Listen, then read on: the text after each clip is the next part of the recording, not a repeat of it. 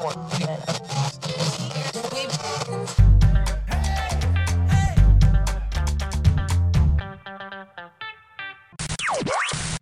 galera, bem-vindos a mais um episódio do Intercâmbio Sem Pauta, aquele podcast onde a gente fala sobre intercâmbio, mas a gente traz a galera aqui para contar a experiência em si e ver e falar o que eles fizeram na sua vida, o que trouxeram eles até aqui, até a Irlanda, né? E compartilhar com vocês aí uh, que o intercâmbio talvez tenha aí um, uns obstáculos, umas pedrinhas no meio do caminho, mas que no final tudo dá certo. Sou Danilo Veloso, estou aqui hoje com o Eduardo Cheves. Cheves, Cheves. Cheves, Chevão. E cara, é... Edu, obrigado por estar aqui hoje. Pô, eu que Pessoal. agradeço, cara. Eu que agradeço aí ó, o convite, o prazer estar aí, né? Vamos trocar uma ideia aí. Não, massa. Pessoal, desculpa a minha voz, eu tô meio... Peguei uma gripe forte, então tô com a voz meio zoada aí, então não reparem essa voz de pato louco, não. Demorou? Edu, quer se apresentar pra galera aí? Pô, isso é difícil, né, cara? Tava falando aí que isso eu tenho dificuldade, né? Mas meu nome é Eduardo, eu tenho 24 anos, sou brasileiro de Curitiba, eu sou empreendedor aqui na Irlanda, né? Outro curitibano, galera. Outro curitibano, né? E eu, do Luca, né? Ahn, cara, hoje eu sou empreendedor, mas eu já fiz uma penca de coisa, cara. Uma penca mesmo, já fui jogador de pôquer, eu já fui hacker, eu já fui... eu já fui... Cara, eu já fui até faxineiro, cara. Sério? eu fui cara? dealer, carteador, eu trabalhei com um monte de coisa. Da faxineira eu fui também. Faxineira eu fui aqui na Irlanda. Sério? Eu trabalhei de cliente. É? Trabalhei de Eu tra- trabalhei como diarista lá no Brasil, cara. É, Hoje eu trabalho ainda, mas aqui na Irlanda, quando eu comecei, eu era pago, né? Hoje eu faço de graça. Porque em casa, né? Mesmo. É complicado, né? Casado é, é complicado. É, cara. é. Não, velho, mas, Edu, obrigado pelo, por ter aceitado aí. Vamos bater ideia aqui. Você, hoje a gente tá aqui na Irlanda. Hoje a gente tem até plateia aqui no estúdio, galera. Tem o Magrelo do Luiz, que só fica ali tumultuando. Vocês vão conhecer ele aí. O Lucão tá aqui de novo. Nosso Lucão- banqueiro, Lucão, Lucão, nosso banqueiro. Tá patrocinando, né? Muni. e o Kevin, como sempre. Então, mano, mas me fala mais aí, como que é essa história do poker? Que, Ah, que é essa cara. história do poker? Porque quantos anos tu tem? eu tenho 24, cara. 24 anos, tá na idade de decidir ainda. Eu comecei a jogar poker com 16 anos, cara, eu descobri, né? E eu, eu cresci minha vida inteira com aquela história. 16 anos. Né? 16 anos. 16 anos. Eu cresci minha vida inteira com aquela história. Meu pai ficava contando, né, que, é, pô, meu bisavô perdeu uma fazenda no jogo, jogar errado, não sei o que, não sei o que. E daí eu tava vendo um filme, 007 Cassino Royale. Aham, um ótimo filme. E daí eu olhei aquela magia do, do poker, do jogo ali, e eu falei, pô, cara, será que. O que, que é isso aqui? Deixa eu tentar entender, né? Esse foi o primeiro do Daniel Craig. Craig? Craig? Foi, Daniel Craig. Como 007. É, foi o né? primeiro filme dele. O Kevin tá me devendo a maratona 007. hein? Ah, é? Ah, Ah, eu adoro 007. Eu adoro, é sim. da hora. Aí, cara, eu vi lá o jogo, daí eu falei, pô, mas. Aí eu, me encantou assim, de certa forma, entendeu? E daí eu fui atrás pra pesquisar o que, que era. E daí eu vi que tinha uma galera ganhando uma grana com isso, brasileiro mesmo, tá ligado? Ganhando uma grana com, com o jogo e eu descobri que aquilo não era um jogo de azar. Era um jogo de habilidade, inclusive era um esporte da De mente. persuasão, né? É, é um esporte, ele é classificado hoje é, pela Associação, Associação, Associação Mundial de, de Jogos da Mente como um esporte igual xadrez e gamão. Entende? E aí é que eu descobri que, pô, existem jogos de azar, mas que o poker não tá... É um jogo de estratégia dele. É um jogo de Tipo estratégia. War. Tipo War, só que ele tem uma variância maior por- pela, pela questão da aleatoriedade do baralho. Entendeu? Então você tem, sempre tem que pensar a longo prazo quando você, você pensa em jogar poker, entendeu? Qual foi a palavra que você usou aí? É, Aleatoriedade? Lete... o quê? Aleatoriedade. Aleatoriedade. É, porque o baralho, ele é um... Bichão, cara, tô falando, o cara é nerd, tá? Só pra vocês. É, um pouco, um pouco, eu confesso. confesso. não, massa, massa. Não, não, tô, tô te zoando, mas assim, cara, poker é massa, tentei aprender uma vez, joguei até, só que eu sou muito loucão, acho que eu não sei pra jogar poker, porque eu vou na emoção ali, já vou colocando as É, fichinhas. Eu sou muito atacante, tá ligado? Não, é complicado, porque, tipo, pra você aprender as regras do poker, cara, é muito fácil. É muito fácil. Mas pra você se tornar um bom jogador naquilo ali, ter ganhos consistentes a médio e longo prazo, é, cara, é uma vida, entendeu? Linguagem corporal conta muito. No, no ao vivo, sim. No ao vivo é essencial. Entendeu? Porque eu falo ao vivo, né? Porque tem o poker online e o poker presencial, né? É, no online é mais matemática. Como você não tem, não tá olhando pra cara da pessoa, então você tem que meio que saber se a tua jogada ela é, ela é matematicamente positiva. Tipo ela vai dominó. trazer- Tipo dominó. Dominar é matemática. Cara, eu não entendo muito dominó, mas eu acredito que sim, entendeu? Você, você tem que fazer uma previsão de quantas cartas, de, de qual é a tua chance de ganhar aquela mão pelo investimento que você tá fazendo em fichas, entendeu? O Luizão tem cara ali de que domina um dominó, velho. Dominó. Quantas pedras conta, tem que contar no dominó, Luiz? Puta, não sei. Não. Porra, ninguém sabe. Boa, galera, fica aí a pergunta. Quantas pedras tem? Você sabe, Kevin?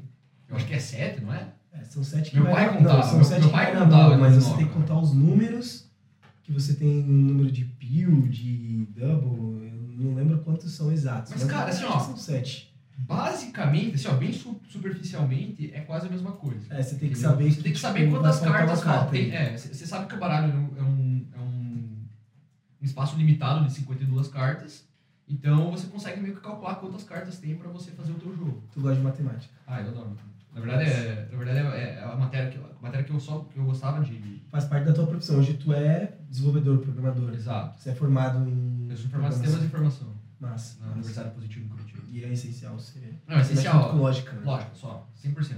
Totalmente, total lógica. Assim, tudo, todo o trabalho de um programador, de um desenvolvedor, de um arquiteto de software é lógica. Se você não tiver lógica apurada, você não consegue.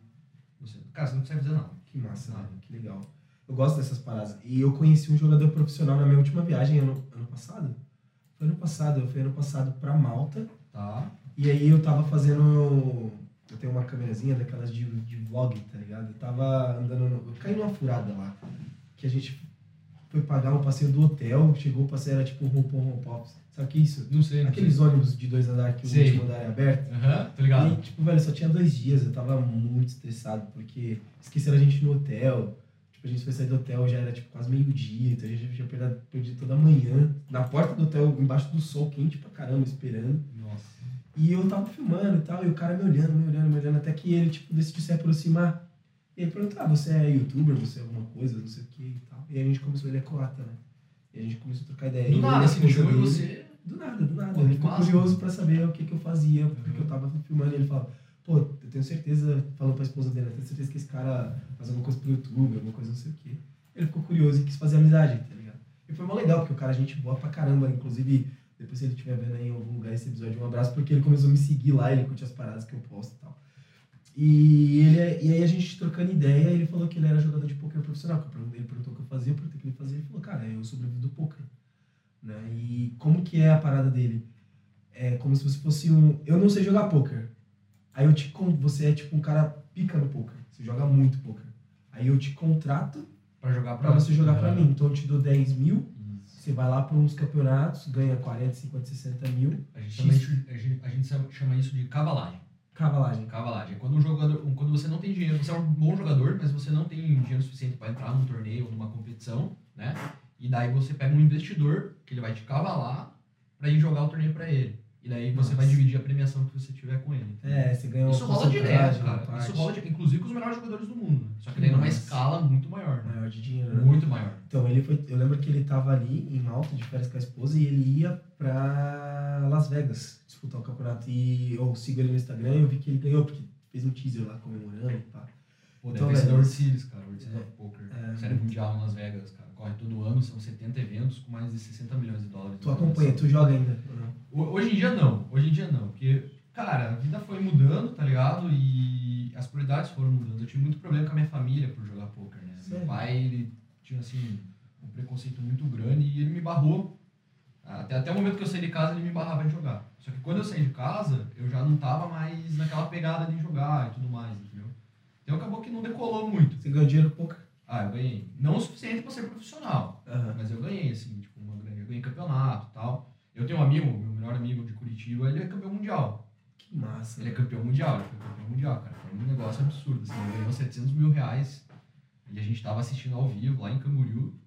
Teve uma etapa do World Poker Tour, né? Que é um, é um dos campeonatos mundiais. Ele foi lá, se inscreveu e levantou o caneco. Tinha 3 mil pessoas no torneio.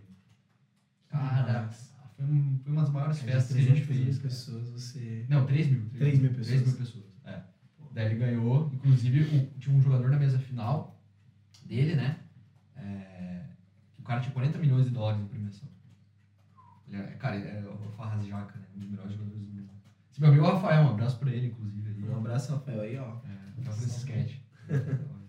Massa. Cara, então, beleza, a gente tá aqui na Irlanda e tal. Você tá falando a história do poker. E essa história do hacker, você quer comentar? Você quer falar? Você falou do começo ali, ó, o hacker, não sei o que e tal. Ah, não, essa aí é uma história engraçada, né? Coisa de criança. Coisa de criança, cara. Porque quando eu comecei a me interessar por tecnologia, né? Você, você é criança, você tá olhando aquele mundo e vendo o que, que é isso, entendeu?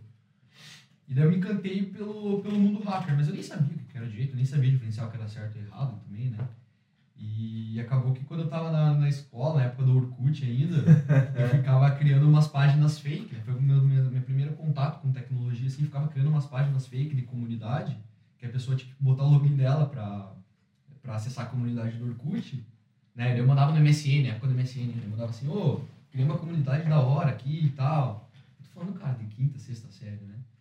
É, entra na minha comunidade, eu mandava o link da página fake, aí eu, a pessoa colocava lá o e-mail e a senha e direcionava realmente para a comunidade, mas nesse meio tempo Você já tinha tudo aí. é, me mandava a senha pro meu e-mail. Meu e daí eu, aí eu fazia o caos, cara, eu fazia o caos no colégio, entendeu? Porque eu entrava no Orkut, eu começava a mandar mensagem das gurias pros piados, piados pras gurias e tal. e daí eu chegava no outro dia do colégio, cara, e eu me cagava de rir, cara. Eu Mark- chorava de rir. Olha o Mark cara. Zuckerberg Eu aí, chorava ó. de rir. Que A parada do Facebook foi mais ou menos assim, né? Tipo, ele foi, tomou uma bota da namorada lá, que conta no filme pelo menos, né? E daí ele foi e criou um sistema dentro de Harvard pra conectar a galera, expor a galera, sei lá. Pô, que da hora. Mas foi, foi, cara, foi traquinagem, entendeu? Você sempre gostou de tecnologia. Sempre, desde, desde, desde o início, cara. Eu não sei por que motivo específico, entendeu? Mas eu sempre fui muito, um cara muito fuçador. Eu queria entender, por, por- sempre quis entender, isso pra tudo, né? Eu sempre quis entender o porquê das coisas. Sou um cara que eu, eu tenho que saber, eu sinto a necessidade de saber o porquê das coisas, entende? Nossa. E daí eu olhava assim pro computador e falava, por que que isso aqui tá funcionando? Entendeu? Então eu, eu começava a entrar, isso no comecinho, cara, eu começava a entrar no- nas pastas do Windows lá, e eu deletava um arquivo e falava, pô, se eu deletar esse arquivo, o que que, que, que que acontece? Aí, pô, daqui a pouco sumiu os ícones do computador. E meu pai é louco, meu pai é louco, porque ele usava o computador pra trabalho, né? Mas eu falei assim, cara, fui E quantas vezes ele tem que formatar o nossa, cara, incontável. Até chegou um dia que ele comprou um pra mim. Falou, Tó, vai lá, faça o que você quiser, porque esse aqui é meu, eu vou trabalhar. E daí ele começou. Aí eu tive meio que uma liberdade pra fazer as minhas coisas, né? Você Foi quando eu comecei a programar. laboratório, né? Laboratório, exato. Foi aí que eu Nossa. comecei a programar de, de vez mesmo, né? Com 15 anos. Aí o meu pai, ele... 15 anos. Meu pai ele viu que eu tinha gosto por aquilo, né? E nesse mesmo tempo, o meu primo tava abrindo uma agência de marketing. E ele falou, pô, o Jorge, né? Meu primo. Ô Jorge, é, o Eduardo tá aprendendo aqui, você não quer colocar ele aí pra depois da aula? Pra, pra aprender mesmo, né? É, tem programadores aí, às vezes vão ensinando alguma coisa. Pronunciation. Meu primo topou, meu primo topou assim, tipo, de primeira. E daí, meus amigos até me zoavam, porque eu ia pro colégio de manhã e de tarde eu ia trabalhar. Eles ficavam me zoando que eu trabalhava de graça, né? Mas foi um puta aprendizado, porque. Ah, mas é a experiência que se Nossa. ganha, irmão. Esse lance de zoar, cara, hoje. Não, me zoavam, me zoavam, mas eu não tava nem aí, cara. Aí. Aí depois de um tempo eu fiquei bom na, na programação e eles me contrataram, de, de fato. Foi meu primeiro Nossa. emprego. Então com 15 anos eu já tava empregado. Que legal. E, e- e, tipo, naquela época já tinha YouTube pra você pesquisar as paradas? Já. Não era mais. Não, já tinha, naquela época Porque já tinha. eu, eu sou 91, né, mano? Então. É, não, nessa época eu já tinha. Inclusive, o meu, meu maior professor foi o YouTube. né? YouTube. É, em, em todos os sentidos. Hoje você aconselharia um cara que quer aprender tecnologia a fazer uma faculdade ou ir pro YouTube? YouTube, YouTube. Não que a faculdade seja ruim, mas é que eu, eu fiz faculdade, né? Eu já sou formado, mas eu, eu não faria faculdade por mim mesmo. Eu, eu fiz mais porque era um sonho do meu pai, eu, eu senti a necessidade de dar isso pra ele por todo o sacrifício que ele fez Entendi. na vida dele, né? Ele passou por, por vários perrengues aí pra, pra criar a gente, eu e minha irmã, né? E daí eu senti a necessidade de fazer, de fazer uma faculdade porque era o sonho dele. Ele falava que se os filhos estivessem formados, Ele tava satisfeito. Estava satisfeito. Com missão Ele, cumprida. fala, é, ele falava que ele poderia morrer. E por acaso, no destino, dois anos depois que eu me formei, ele acabou falecendo. Foi bem, bem complicado. Ok. Mas, mas, cara, você quer aprender tecnologia, YouTube, internet tá aí. Não, não, não vejo sentido você é, gastar um tempo tão grande, de quatro anos, às vezes, para se formar num negócio que você pode aprender em um ano, se você tiver força de vontade e, e querer realmente fazer as coisas acontecerem. E, e a minha pergunta muito desse lance da, do YouTube ou faculdade é porque hoje a gente, infelizmente, né, no Brasil, a gente vive num- numa sociedade que nem todo mundo tem condições de é, sair do ensino médio e ir para uma faculdade. É. né? Então, tem muitos jovens, mas hoje quase todas as casas, não todas, mas quase todo mundo tem acesso à internet. Ou através do celular, ou através de um computador. E se você. E o YouTube é uma escola gratuita, né, cara? É, isso é uma, uma, uma das minhas críticas que eu tenho, inclusive, ao sistema de educação no Brasil, sabe? Eu acho que poderia ser um pouco mais flexível nesse sentido, né? Não precisar aprender o aluno por tantos anos numa, numa sala de aula que às vezes ele não está nem prestando atenção, né? E o YouTube muitas vezes vem com uma pedagogia diferente para ensinar, né? Você tem canais aí é, no YouTube especializados em pessoas muito boas, muito inclusive. boas, muito É. boas, né? Então você acaba meio que otimizando o tempo e melhorando, no final dos contos, melhorando a educação do país. Então, Sim, sim. então E dando acesso, querendo ou não, para aqueles que não têm. né, é, você democratiza, exato. Você democratiza a educação, você tem realmente uma educação bem de qualidade. Né? Massa, massa. Legal. Então, Edu, cara, é, como que você fez essa transição Brasil-Irlanda? Hoje você é intercambista aqui na Irlanda. Sou, sou intercambista. Não há muito tempo. Não, eu cheguei aqui em janeiro, comecinho de janeiro, 9 de janeiro. Né? 9 de janeiro. Um mês e pouco, dois aí. Vai fazer dois tá- meses. Dois meses. Vai fazer dois meses, é. Dois meses e o cara já tá aqui no intercâmbio sem pauta, hein, mano? É. Isso daí é estrela, é promissor, hein? Promissor, né? Porra, aí. Mas, cara, é uma história engraçada, né? Porque o intercâmbio, pra mim, ele surgiu como uma forma de eu sair do país. Entendeu? Porque eu, eu tomei a decisão, eu falei, cara, eu, eu preciso sair do país? Quando eu tomei essa decisão foi quando eu percebi, cara, que o Brasil ele tem um jogo político que ele é um ping-pong. E eu descobri que, que nesse jogo eu era bolinha. Cara, essa é a melhor analogia que eu já vi em relação a, a- a governo. É, então, Política. Porque, cara, a gente. O Brasil é um país de mais de 200 milhões de pessoas, entendeu? Então, cara, cada um vai ter sua particularidade na forma de pensar. E hoje a gente vê uma situação muito polarizada. Pra você tentar fazer algum tipo de mudança ou achar alguma pessoa que consiga representar você, às vezes é muito difícil. Sim. É muito difícil, porque você tem dois polos e quem tá no meio deles não tem opção a não ser escolher um dos dois polos, entendeu? Exato. Porque no final das contas. Não, não, É um sistema. é, um É sistema. sistema. Exato. E daí eu olhei assim e falei, cara, eu não concordo com boa parte, assim, de um De ambos os polos. de ambos os polos, entendeu? E eu sou obrigado a ter a minha vida, em grande parte, é, coordenada, né, governada por essas pessoas, né? E daí eu falei, pô, eu tenho duas opções. Eu tenho a opção de tentar mudar a coisa aqui internamente, Que é muito difícil. é muito difícil, é muito difícil. Ou eu tenho a opção de, cara, seguir meus objetivos. Então eu fiz o que eu, o que eu denominei de votar com os pés, né? Com os pés Botar fora com os daqui. pés. É, eu resolvi sair. exato. Eu resolvi voltar com o meu pé, então eu saí fora, entendeu? Eu, eu decidi, eu falei, eu preciso sair do, do país porque eu não concordo com as coisas que estão acontecendo aqui, entende? E eu não me senti obrigado a mudar aquilo de alguma forma. Então eu resolvi sair. Até mesmo porque, velho, infelizmente a gente não tem esse poder, né? É, não tem, não tem. Você teria que mobilizar muita gente, eu admiro pessoas que estão dispostas a fazer isso, mas eu naquele momento falei, cara, eu não quero isso pra minha vida, né? Eu, eu resolvi seguir os meus próprios objetivos. Então eu acabei saindo do país, por, querendo sair do país por esse motivo, né? E aí que veio o intercâmbio. Aí que veio o intercâmbio. Isso foi mais ou menos em 2016, cara. Mais ou menos. 2016 pra 2017. Quando eu decidi, falei, eu preciso sair. Só que eu tava quebrado, não tinha dinheiro nenhum, entendeu? 2016, 17, você chegou aqui em 2022. É. Eu, eu, o meu primeiro, a primeira data pra eu vir foi no Quatro passado. anos daí, de planejamento. 4, 5 anos mais ou menos. É, porque nesse momento que eu falei, cara, eu preciso, eu tomei a decisão, eu preciso sair do país, eu tava quebrado, cara. Eu tava, putz, eu tava quebrado. Eu tinha acabado de parar com esse negócio do poker, e daí eu falei, eu tava fazendo uns bicos de programador, eu falei, cara, e aí, vou fazer o quê? Cara, e, eu, eu- desculpa te cortar, mas o que é massa que eu, que eu tô atenção na tua história é essa parada que você tá falando em relação à política, governo. Você tinha 20 anos de idade, mano. 19, 20 anos de idade. se- 2016, Isso. 2016, 2016. 19 anos. Cara, cabeça muito boa, tipo, pra, pra idade, tá? Ter essa percepção, vamos dizer assim.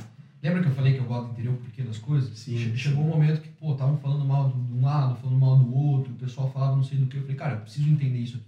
Uhum. Eu preciso entender. E aí eu comecei uma, um- eu passei um tempo meio que estudando filosofia, economia, sociologia.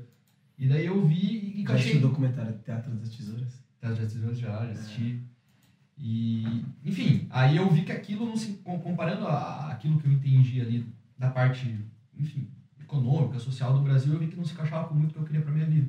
Entendeu? Então eu, precisava, eu precisaria mudar. E daí eu me vi em duas situações. Entendeu? Ou eu saio e tento ir pra algum lugar, ou eu fico aqui e tento mudar. Porque do jeito que tá, eu não vou ser feliz. Entendeu? Então eu resolvi, é verdade. Eu, Pior eu, que tá no... eu- é, não, não, não é, não é que é isso, mas Eu eu, zoando. entendeu? Aí eu resolvi, eu acabei é, optando por sair. E daí que veio a questão do intercâmbio. Só que nesse momento eu tava quebrado. E aí eu parei de jogar poker, né? Porque, enfim, eu já tava com a cabeça bem saturada de jogar, por mais que eu tenha gostado de, de tudo, foi muita, muita, muita, muita briga com, com família. Não tava valendo a pena, né? É, já não tava. Eu meio que fiquei bem saturado de, de jogar poker, assim, né? E daí eu falei, tá, e agora? Aí eu tenho, surgiu a oportunidade de trabalhar na Ernst Young, né? Uma maior empresa de contabilidade do mundo, lá em Curitiba. O meu cunhado, ele é, ele é gerente lá, daí ele acabou me colocando numa, numa posição bem bacana e ele comecei a ter contato mesmo com umas pessoas que faziam bem na hora, assim, que faziam as coisas acontecer, girar mesmo, sabe? E daí eu tava ganhando um salário bom ali, eles pagavam minha faculdade. E, e eu fiquei ali por dois anos, né? Só que, cara, deu um ano, eu já tava de saco cheio do trabalho que eu fazia, de novo. Porque eu, eu ia, eu tava trabalhando em regime de CLT, Aham. e o meu, meu, a minha função era cuidar da infraestrutura da parte de TI do escritório de Curitiba. E legal, no começo foi legal porque é novidade, mas depois é um trabalho repetitivo. É Sim. igual aquele, aquele filme Charlie Chaplin que ele fica lá Sim. apertando o parafuso e eu comecei a ficar muito entediado. Cara, eu me identifico muito com isso porque é a mesma sensação que eu tive quando eu trabalhava na companhia? Porque era isso, eu chegava todo dia, tinha que abrir o computador, abrir uma planilha, fazer, eu fazia chargeback, eu cobrava o cartão de alguém, eu cobrava uma agência de viagem. Você não se sente um robô, cara? Sim, era Você se sente um robô, cara. Você não, não tem um, sei lá, não tem um contato humano assim. que- nossa, eu vou, eu vou realmente. Eu não senti que eu tava agregando na vida das pessoas. E era engraçado, Entendeu? porque eu chegava na minha faculdade, tipo, os meus amigos, eu já entrei na faculdade quebrada, mas quando depois que eu trabalhei na companhia aérea, meus amigos olhavam pra mim e eles me admiravam porque eles falavam, cara, cara, trabalho na companhia aérea americana, tipo, querendo ou não, ganhava bem pra, pra aquela época, pra minha idade, Uhum. Eu terminei a faculdade, então eu morava com meus pais, não tinha custo nenhum. Só que eu não, não tava feliz exatamente por isso. Eu sentia que não ia pra lugar nenhum aquilo. É. Eu, não, eu entendo perfeitamente, porque eu falei, cara, eu vou crescer o que aqui? Eu eu vou crescer o que aqui? Eu não senti que eu tava agregando de fato na vida das pessoas. Entendeu? Eu olhava e falava, pô, se eu fosse o, o, o meu chefe ou se eu fosse o gerente da minha área, eu tentaria automatizar o meu trabalho. Porque você não vira Eu necessidade. não via necessidade de eu estar ali no dia a dia, entendeu? Muitas vezes eu ficava sem demanda, inclusive, entendeu? E eu tinha que cumprir, porque por causa do regime da CLT, eu tinha que cumprir das 8 às 5. Eu falava, puxa, podia estar aqui estudando inglês, podia estar fazendo alguma outra coisa, podia estar no meio de um negócio.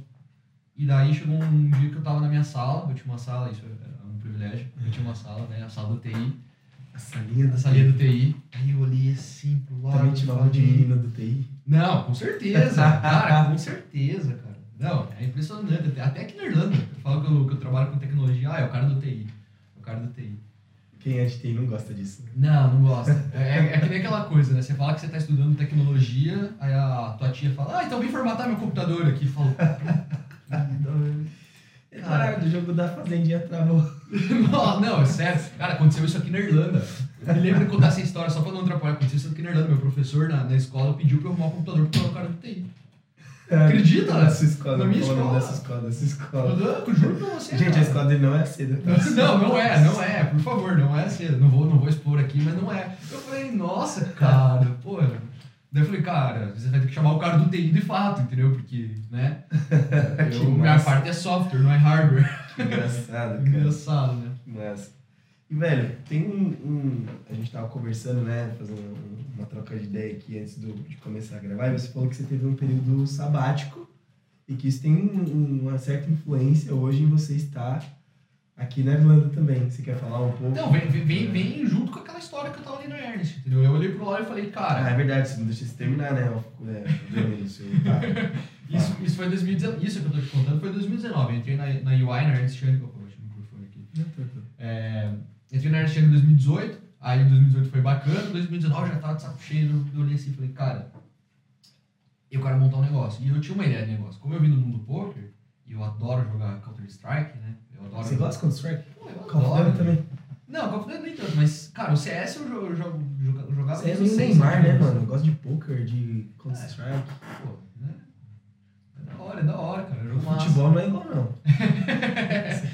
futebol eu já fui. Hoje em dia, hoje em dia não dá, né? Tem como um cara do TI ser bom em futebol, né? Por favor, né? Cara, pro cara do TI, você já gosta de umas paradas muito é, diferentes. né? É, eu já sou meio descolado, eu sei que eu é sou. TI, velho, não, os caras não. Eu sei, eu sei que eu sou meio descolado por ser um cara do TI, tá ligado?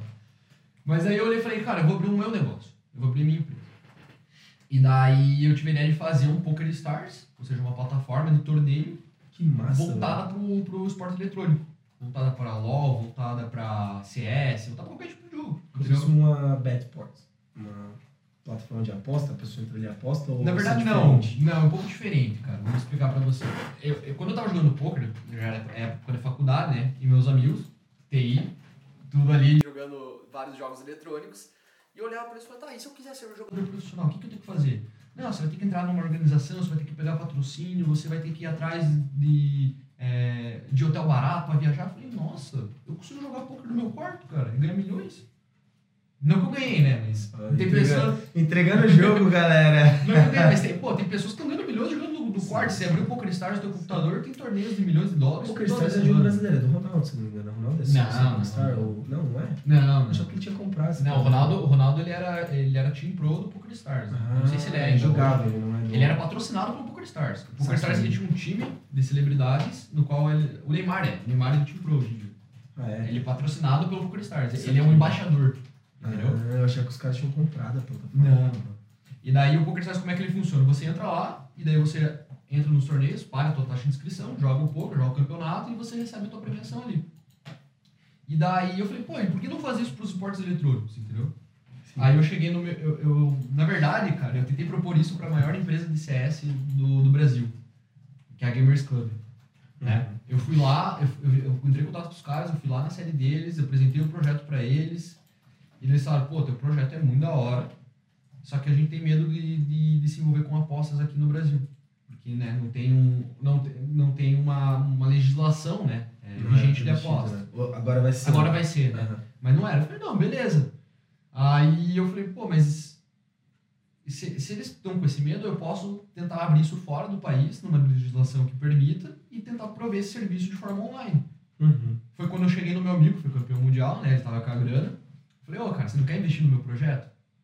E daí outros dois amigos meus se interessaram e a gente acabou fazendo um- uma sociedade de, de, quatro pessoas e montando um negócio. Eu me preparei em 2019 inteiro, eu juntei dinheiro. Essa daí é a plataforma onde você reunia os jogos. Ou é uma plataforma de aposta? Era uma Ou são plataforma de-? Era uma plataforma de apostas, e era uma plataforma de campeonatos de esportes eletrônicos, no qual você pagava uma taxa de inscrição, você pagava uma taxa de inscrição, e daí você poderia jogar o campeonato, o torneio. Eu tenho lá meu time de LOLzinho, aí vai ter o campeonato de LOLzinho, eu tô lá, monta o campeonato, a galera Exato. se inscreve. Tipo o campeonato de escola. Cada um reúne lá dezão, quem ganha leva tudo. Exato, exato, perfeito. Que massa. Perfeito, era essa ideia. Era, prove- era você começar a prover um sustento, alguma receita pro jogador que tá tentando ser jogador profissional ali, né? Pro, ah, pro moleque, Criar um 16, 17 time, anos, criar é. um time, que ele tá tentando. Pra ele não precisar ficar velhando, buscando patrocínio, sendo que é um negócio que ele pode fazer de casa. Velho, isso hoje ia dar muito certo, hein? Pode ser que sim, pode ser que sim. Eu vou contar porque não deu também, é uma história engraçada, né? Sei, toca o bairro. Aí, isso foi 2019, cara, 2019. Eu juntei, daí eu falei assim, ah, tá, eu vou, eu vou me dedicar 100% a isso aqui. Eu não quero, eu não, eu não quero é, ficar dividindo o meu tempo, porque eu não tô feliz no meu trabalho. Então, em 2019 eu passei juntando dinheiro pra ficar 2020 sem, só, só focado, né? Só focado em, em fazer o projeto acontecer. E daí chegou no final de 2020 eu tava sem o projeto e sem o dinheiro. Por que é o projeto? Ah, cara, porque eu acabei tendo problema com meus amigos, né, que eram meus sócios. Isso A plataforma não foi desenvolvida, então. foi, eu desenvolvi, né? Eu desenvolvi a plataforma, botou no ar, começou a fazer uns testes e, cara, e deu problema, entendeu? Deu problema na relação sócio mesmo, sabe? Mas, É, foi, foi um dos maiores aprendizados que eu tive na vida, né, cara? Não, não é porque são teus amigos que às vezes vale a pena fazer sociedade. Amigos, amigos, um negócio à parte. É, exato. Não porque, cara, não tô falando que eu fazia tudo nem nada, mas é porque eu, eu percebi no, no momento que a gente tinha visões de trabalho e de vida diferente. Entendeu? Uns não, tinham mais interesse que outros, e vice-versa. É, não, não é, não é que é- não, não acho que é isso, entendeu? Não é questão de ter interesse, mas é que, cara, eu acho que, que a gente devia ter, fe- é, ter feito a plataforma de um jeito, entendeu? Que eu acho que a gente devia trabalhar de um jeito, eles achavam de outra, entendeu? E eu vi que não dava match. Por mais que eles eram meus amigos na vida pessoal, e são até hoje meus melhores amigos, naquela é- na, pra trabalho a gente pensa muito diferente, entendeu? Foi meio que uma imaturidade, talvez, começar esse projeto com amigos, entende? E aí chegou no momento que, cara, eu não tava mais suportando aquilo, o projeto não ia pra frente, a gente tentou, tentou, tentou. E eu ainda tentei muito, fiquei o ano inteiro tentando, assim, meio que infeliz, porque e tinha, começou a pandemia, todos aqueles problemas e tal. Sim. E daí eu cheguei no meu amigo que tava investindo, né, o, Rafael, e eu falei, cara, não, não dá, não dá mais, chega, pra mim deu. Daí, cara, ele aceitou de boa, né, entendeu o meu lado e tal. Inclusive, pô, foi um cara muito da hora, me deu um baita, um baita conselho. E, cara, aí a gente parou por ali, entendeu? Aí eu parei o negócio por ali, saí fora. Aí, cara, aí foi engraçado, porque eu cheguei no final de, de 2020, eu, cara, eu tinha 500 reais no, na, no- na, na conta do banco. E quanto, tu pode falar quanto tu investiu nisso? Tu, quanto tu gastou? Não, eu não investi, né? Aham. Eu- eu- ah, eu tinha, eu, tinha sepa, eu tinha separado, eu posso falar, eu tinha separado é, pra eu viver no ano 30 mil reais. Entendi. Eu fiquei Isso com- era pra você sobreviver e Durante um dedicar ano. o seu tempo e outras É, coisas. Exato, pra, pra não ficar preocupado, entendeu? Pra não ficar preocupado. E daí, porque eu morava com meu pai e com a minha mãe ainda, nessa Uhum. época. Então eu tinha uma, uma, uma flexibilidade, não pagava aluguel, não pagava comida e tal. Fiquei com 500 reais na conta. Eu falei, cara, 500 reais. Eu tava com depressão por causa do trabalho. Eu tive que começar a fazer Do trabalho, daí o seu projeto. Meu projeto, eu fiquei muito mal, cara, de saúde. Eu, eu engordei, eu não tava fazendo exercício. E daí, e foi um ano muito ruim, assim. Então eu falei, pô, e agora eu vou fazer o quê? Tô com 500 reais da, conta, tem conta pra pagar, né? Porque eu tinha. Eu, eu tava morando com meu pai, com a minha mãe, mas eu tinha minhas contas pra pagar. Aham. Eu falei, e aí? Aí eu falei, cara, eu vou começar a trabalhar, fazer uns freelancers, né? Então, cadastrei 99 freelas, comecei a fazer uns freelancers. E, cara, bombou meus, os freelas pra mim bombou, assim, sabe? Rápido. Eu comecei a ganhar um- uma grana considerável fazendo freelance. Dois meses depois, meu pai descobriu que ele tava com leucemia. E daí foi um choque, assim, pra mim, sabe? Foi, isso ano passado, cara. Ano passado. E foi um choque, cara. Foi, foi bem complicado. É, passamos o ano inteiro tentando ajudar ele, né? Eu desde o começo eu tava acreditando, desacreditar no dia que ele acabou falecendo. É, Ele descobriu em janeiro e faleceu em setembro, né? Eu fui o doador da medula óssea pra ele. E ano passado eu acabei meio que morando no hospital dois meses. Dois meses, né? É, fora que quando eu descobri, teve um negócio, cara, que foi. Assim, se vocês tiverem a oportunidade um dia de, de assistir aquele Mindfield do YouTube, é uma série sobre a mente, acho que o primeiro episódio é sobre. Mindfield. Mindfield. Vou até é. anotar aqui. É, o primeiro episódio é sobre. Ele é sobre isolation, né? Que é o nome do episódio, sobre isolamento, né? Uhum. que o cérebro ele fica no, no período do isolamento. E a gente vi- viveu muito disso na pandemia.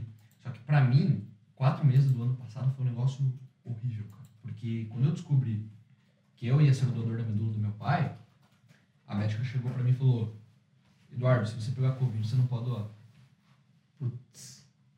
E daí, cara, cara, aquilo acabou com a minha vida em quatro meses, assim, porque eu tive Você ficou com uma preocupação. Uma Não só preocupação minha. dupla, né? Não só minha, a minha família meio que apontou uma arma pra mim e falou: você vai ficar no quarto. Você vai ficar no quarto. E eu fiquei trancado no quarto. Meu quarto da minha casa, meu pai era muito pequeno. Era tipo. Nossa, era muito pequeno. Eu acho que era 16 metros quadrados, uma coisa assim. Não, menos, muito menos. Era, sei lá, 8 metros quadrados. Era um quadrado, assim, cara. E daí, cara, eu passei ali quase. Vai, três meses e pouco, trancado no quarto. Trancado no quarto. E aquilo acabou com o meu psicológico. Imagina. Acabou. E daí chegou no momento da doação, eu fiz a doação e já tive que ir pro hospital com ele por conta dele. Então, foi, cara, foi um ano muito complicado. Muito complicado. Eu, eu, eu, assim, eu até tenho orgulho do que eu consegui fazer, porque quando iniciou é, tudo isso aí, eu achava que eu ia fazer, consegui fazer, que eu tinha capacidade de fazer quatro, cinco. No final eu vi que eu fiz 20. Então, mas mesmo assim não foi o suficiente para salvar a vida dele. Acabou que ele, a corpo é, rejeitou a minha medula, teve uma rejeição, a gente tentou fazer a segunda vez, a segunda vez é, tava pegando a medula, só que ele pegou uma infecção, a imunidade fica muito baixa, e ele não resistiu. E daí em setembro ele, ele acabou falecendo. E Setembro de 2021. 2021 agora, né? E daí passou. Aí passou dois, três meses eu só resolvendo os problemas, porque a minha irmã. A minha mãe tava totalmente devastada. A minha irmã ela tava com recém-nascido. Então eu come- comecei a resolver os problemas, tô até aqui na Irlanda resolvendo, inventário no Brasil. E acabou que bateu a, a, a vinda aqui pra Irlanda dia 9, né? Tava marcada pra maio do ano passado. Mas por por causa da pandemia, por causa do meu pai também, não pude vir. E agora eu vim pra cá, cara, minha cabeça deu uma. Você tá sentindo que Ah, as- cara, deu um reset, na verdade. né? Porque as coisas aqui estão acontecendo bem boas pra mim. tá? As Sim. coisas estão andando pra mim aqui, sabe? que massa. E você mudar o ar, mudar o país, mudar a língua, ver gente diferente, conhecer coisas, tudo é novidade. É a primeira vez que eu saio do Brasil. Entendeu? Então é, é uma coisa bem bacana, assim, sabe? Que massa. Uma experiência muito nova. O Eduardo, galera, ele é brother do Lucão, que fez o último episódio aqui com a gente, cara. O, o nosso banqueiro. É, Que eu trabalhamos, trabalhamos, trabalhamos do Luca, juntos. que a gente tem que fazer money. É, É, da hora. Não, a gente trabalha junto, pô. O Luca é um cara fantástico. Gente né? boa, gente É. boa. Cara, e bacana, tipo, eu ia perguntar quando você tinha chegado aqui, né? Mas é, você já respondeu, foi em janeiro que você chegou e tal. Mas como que tem sido, né? Como tá sendo essa experiência pra ti daí? Cara, eu passei do- dois anos tão difíceis da minha vida, né? É... Tão complicado complicados que eu confesso que eu tô até com um pouco de medo, assim, porque eu, eu tô tão feliz aqui na Irlanda, cara. Uhum. E sabe quando você sente medo por estar feliz? Tipo, eu tô com. Não sei se é a palavra correta, mas eu tô com. É medo mesmo, é medo de, de estar É feliz. Eu Medo sinto de. isso. Cara, será que vai acontecer alguma coisa que, que vai. Voltar pra onde você tava É, antes. eu, eu sinto esse medo, eu sinto esse negócio, sabe? Só que ao mesmo tempo eu, eu cresci muito como pessoa esses dois últimos anos, entendeu? Eu cresci muito. É, é muito legal, tipo, eu, eu faço a terapia e tal. Na terapia eu falo muito disso com a minha terapeuta. Eu acho que esse medo é quando a gente passa por. Eu passei por uns momentos difíceis aqui e tal também. E exatamente isso, às vezes eu paro e penso e falo, cara, tipo, quando será que vai dar a merda? tá? É, é como se É, você é estivesse esperando que algum momento. É como você falar assim, cara, algum momento vai dar merda. E aí? E aí? Só que, cara, não tá dando. Pelo, tá, tá- tá- pelo contrário, as coisas estão acontecendo pra mim aqui. E eu tô meio com você. Pô, mas Me conheceu, né? né, galera? né? Oi? Me conheceu, né? É, então, né? Aí, né, a gente tá conversando com o Danilo Danilo. te ajuda. Então, pô, tá acontecendo bem bacana. Eu cheguei aqui uma semana, eu tava com acomodação, tava com trabalho. Minha namorada veio comigo, ela também conseguiu. A gente tá morando no centro de Dublin. Conheço o apartamento ali? É, Do lado né? do número 7, né? Do número sete, é. é. Você conhece, né? Então, bacana, bem localizado. vizinho, cara. A gente é vizinho. E, cara, tá sendo fantástico, né? Eu tô focado em fazer minha vida aqui, como eu falei, eu não pretendo. é, eu gostaria de voltar a morar no Brasil, né? Claro, visitar, a família tá tudo lá, mas. Mas voltar nunca. É, não, não vou dizer nunca que a gente não sabe onde vai falar que não quer namorar e tô casado hoje, né? Então, não dá pra falar nunca, mas eu pretendo construir minha vida pra cá, trazer minha base financeira pra cá. E eu tô tentando é, transformar minha vida em algo que eu possa. Eu tô chamando de vida portátil, entende? Do tipo, eu falei, eu vou, tá com, eu vou voltar com o pé. Mas, cara, eu a, Irlanda tá, a Irlanda tá boa pra mim Eu hoje. adorei essa expressão, velho. Voltar com o pé. A Irlanda tá boa pra mim hoje, mas, pô, se um dia não, não tiver, né? E se um dia não tiver? É, essa Pra- era a próxima pergunta que eu ia fazer. Se você tinha vontade de morar em al- algum outro país. Tipo, Eu tenho, eu, tenho, eu tenho vontade de morar nos Estados Unidos. Me too, cara. Eu tenho muita vontade de morar nos Estados Unidos, mas eu tô gostando tanto daqui, entendeu? Cara, por enquanto tá bom, cara. Eu, eu preciso é, tentar achar um- alguma cidadania, né? Ver alguma forma de fazer. Eu posso aplicar talvez pra cidadania alemã, eu tô vendo isso aí ainda. Mas se não der, eu quero ficar no país para conseguir meu, meu visto de residência permanente. É, e quem sabe conseguir aí uma, uma cidadania que ajude em diversas áreas da tua vida. né? Sim. Diversas áreas. Abre muitas portas, velho. É, mas eu não pretendo, assim, voltar pro Brasil não, porque, cara, a não ser que mude muita coisa lá, sabe? Muita coisa, mas do jeito que, que eu vejo as coisas acontecendo hoje e, e da minha visão que eu tenho do futuro, eu, eu não gostaria, assim, não vou falar nunca porque a gente não sabe o dia de amanhã, né? Sim, sim. Mas eu vou tentar fazer minha vida aqui fora e se por acaso não estiver bom aqui, vou tentar ir para outro lugar. Eu tento meio que transformar minha vida em algo que eu consiga facilmente, é, sei lá, questão de semanas estar em outro lugar, se for. Um só- nômade. Tipo um nômade. é. Eu não, fico, não quero ficar viajando e vivendo, morando em diversas cidades, mas eu quero me proteger, eu quero ter a minha liberdade. É o valor que eu mais prezo na minha vida. né? Bacana, bacana. E é legal você falar isso, porque assim, ó, cara, hoje eu sei que você tem essa veia empreendedora, e pra mim isso até. Eu tenho, eu tenho alguns amigos que têm isso, que são desenvolvedores, né, programadores e, e tem, mas são muito poucos. Na, na, na média, na média não, não é um espírito. A pessoa que ela, ela mexe com programação, desenvolvimento e tal, é, pelo que eu percebo, posso estar errado, Uhum. falando besteira. Mas, tipo, pela base das pessoas que eu conheço, que eu tenho com amizade, não são tão. O sonho da galera é, tipo, entrar pra trabalhar nessas grandes techs, startups e tal.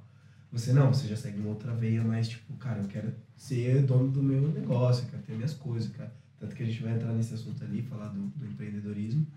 Mas você hoje mora num país que é um polo tecnológico, eu acredito com a experiência. E eu sei que você é bom no que você faz, né? Você já você tem mostrado isso, você mostra isso.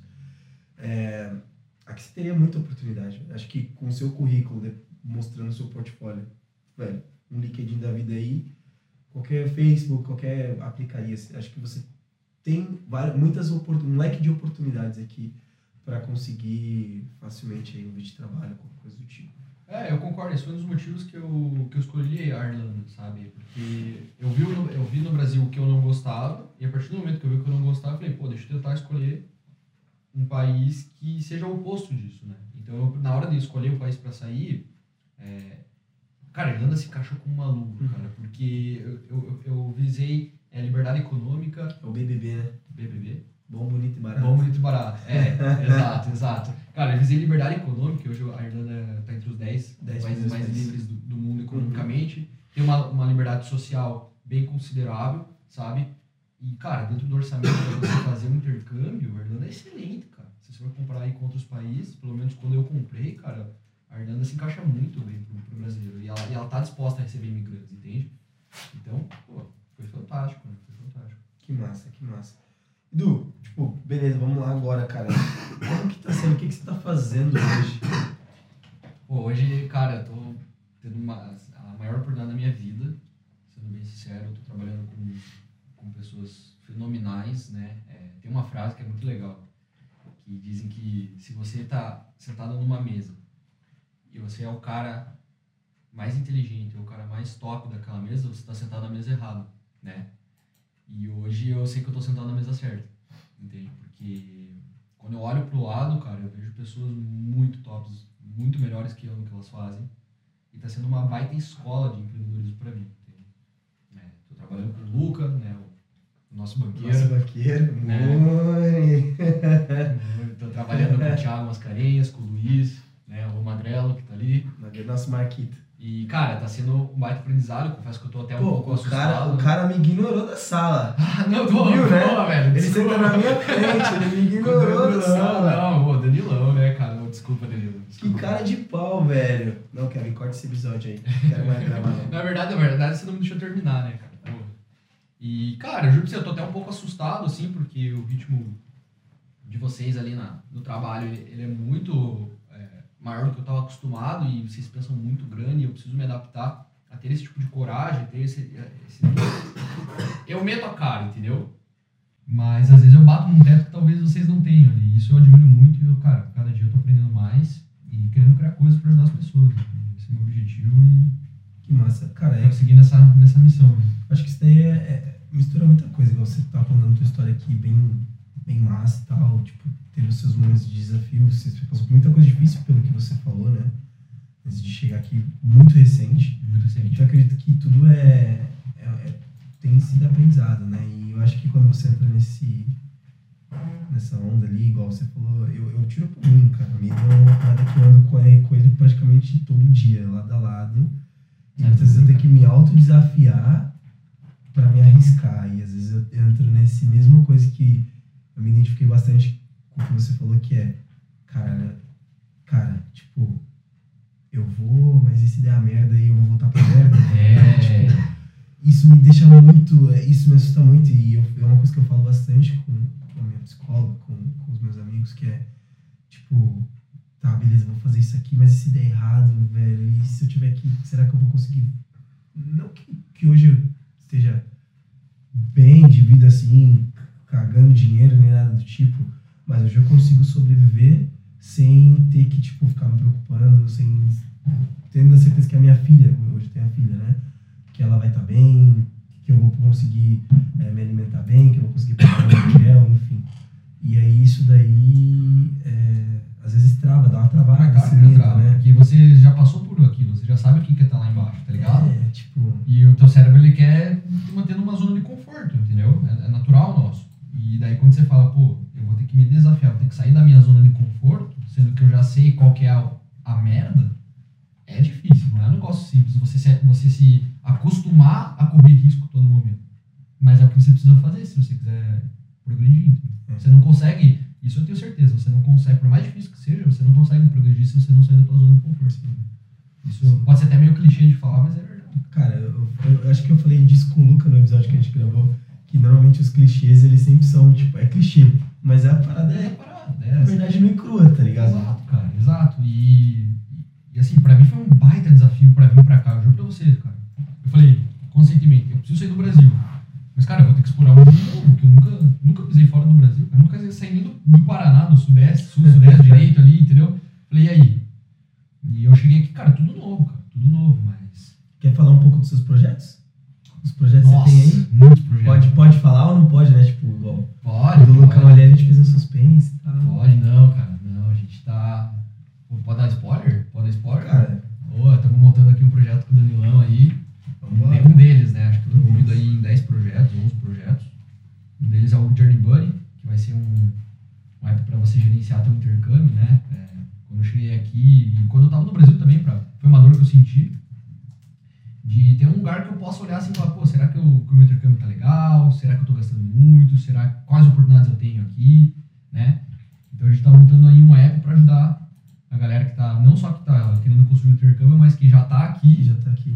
Exatamente, até, né, para ver se tá gastando muito com acomodação ou até para achar acomodação, a gerenciar tudo isso aí. Em breve vai, vai pro ar. Outro, pô, até difícil de lembrar, cara. Outros projetos que a gente está envolvido, a gente está abrindo aí uma fintech de crédito, de liberação de crédito para as pessoas, né? A gente está tentando democratizar também é, a justiça no Brasil através do Legale, que é um projeto que, vem para ser o teu advogado de bolso, né? Então vai ser um app aí que você vai poder fazer consulta com um advogado, tirar dúvidas, né? Vai agregar informação acerca do, do sistema jurídico do Brasil com certeza é, planeja é, expandir isso para fora do país também, caso, caso o projeto vá bem, né? eu juro que você até, até me foge da cabeça, né? Eu tenho anotado lá, né?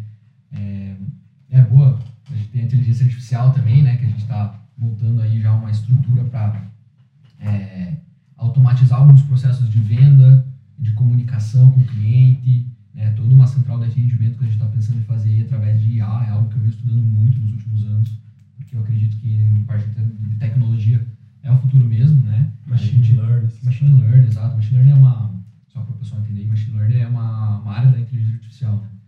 Mas é meio que a gente, basicamente isso é meio de tentar fazer com que a máquina faça um trabalho que hoje, aos nossos olhos, só o ser humano consegue fazer. Entende? E isso, cara, por mais que é, tenha muita desavença aí, muitas pessoas podem achar que, por causa do desemprego e tudo mais, é, economicamente tem um valor muito grande, entende? muito grande para a empresa que está fazendo e isso retorna no preço dos produtos dessas empresas. Então acaba que de um lado você pode tal, talvez estar é, é, cortando alguns empregos, mas você vai ter preços e, e produtos muito melhores no mercado, entende? Dando uma oportunidade para aquelas pessoas que fazem aquela função se profissionalizarem mais a um ponto de conseguir trabalhar junto com aquilo, né? Talvez não sei, algo do tipo. É, até, até para os clientes espaço para outras coisas, né? Até, não, ele, ele abre, igual, eu costumo usar o exemplo do, da máquina de datilografar, entendeu? Sim. Poxa, então vamos voltar, se, se tecnologia gera desemprego, vamos voltar pro vamos voltar para a máquina de escrever. Exato. Entendeu?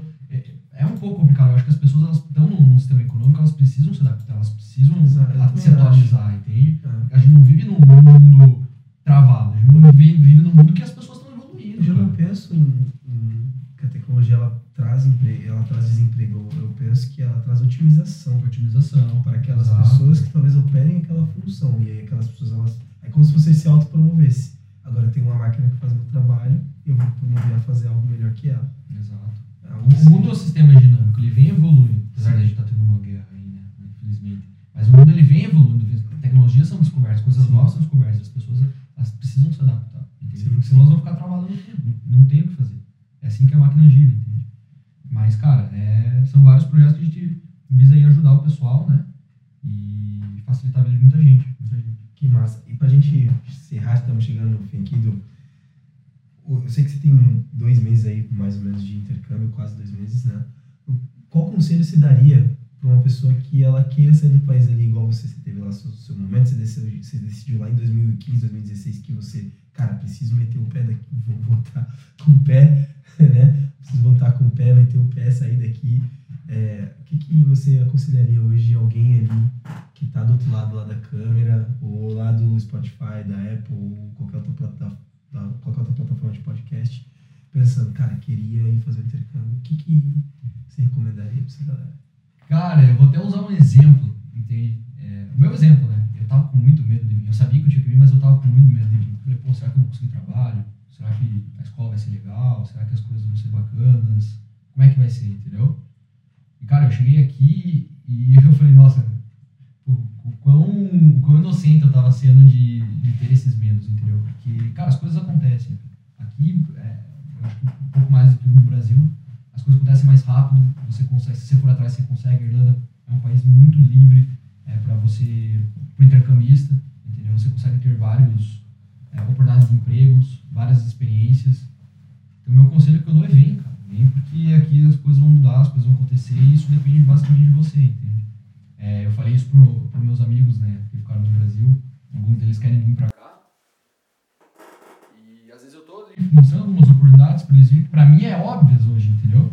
Mas às vezes não, não se mexem, porque talvez não quer sair daquele não quer tomar o risco. Segue o mestre do intercâmbio, essa galera aí. É, tem que seguir mais intercâmbio, exatamente. E, cara, a minha conselho é, cara, vem, porque no mínimo, no mínimo, se der tudo errado, você conhecer outro país, conhecer uma galera muito da hora, e você provavelmente vai aprender um idioma novo. Então, cara, Vai ter tomado um gole não diferente. tem. É, então. Exatamente, exatamente. Não tem, assim, ó, não tem saldo negativo no intercâmbio. Na minha visão, não tem. Eu sempre falo isso, cara. É muito, muito bom, cara. E abre a tua cabeça, acho que tá- você tem uma visão de mundo totalmente diferente. Sim, sim. Perfeito, né? perfeito. Eduardo, brother, Porra, obrigado. Se você quiser falar mais alguma coisa pra galera aí, Não, acho que é isso, cara. Eu só queria agradecer a oportunidade aí pô, espero poder participar mais vezes. não, massa. Da hora. Pessoal, obrigado por vocês ficaram com a gente até aqui. Espero que vocês tenham gostado. Sensacional a tua história, achei magnífica. Eu trabalho com o cara ali, tô sentado do lado dele, não tinha ideia de muita coisa que ele falou aqui. E se você acompanhou a gente aqui, galera, curtiu o episódio, compartilha com aquele seu amigo que você sabe que quer fazer intercâmbio, é, quer estudar fora. Mostra pra ele que tem oportunidades aqui. A gente tenta mostrar como o intercâmbio é bom, contando histórias do que fizeram aquelas pessoas lev- a- a- acreditarem que podiam voltar com os pés, por exemplo. Que é, né? E é, viu que aquele ali não era mais, não tinha espaço ali para ela, que ela precisava conhecer o mundo, né? Que ela acreditou que é, ela era um, um- tubarão nadando no aquário, eu costumo dizer muito isso, né? E, e é isso. O episódio está disponível em todas as plataformas de podcast, tá? Também vai estar lá dentro da Escola do Intercâmbio. Se você não conhece a Escola do Intercâmbio ainda, é, acessa lá escola, www.escoladointercâmbio.com e ah, nos vemos no próximo episódio do Intercâmbio Sem Pauta. Um abraço, fiquem com Deus e até a próxima. A próxima é que eu vou chamar o nosso amigo Magrelito ali, ó, o Luizinho. É, vocês vão achar, ele é um barato, cara. Ele vai contar uma história pra gente de Guarujá aqui. Eu dei de cara que ele contou nos bastidores. Eu vou querer ver Eu essa. quero muito que ele compartilhe Eu com vocês. Valeu? Tamo junto. Valeu.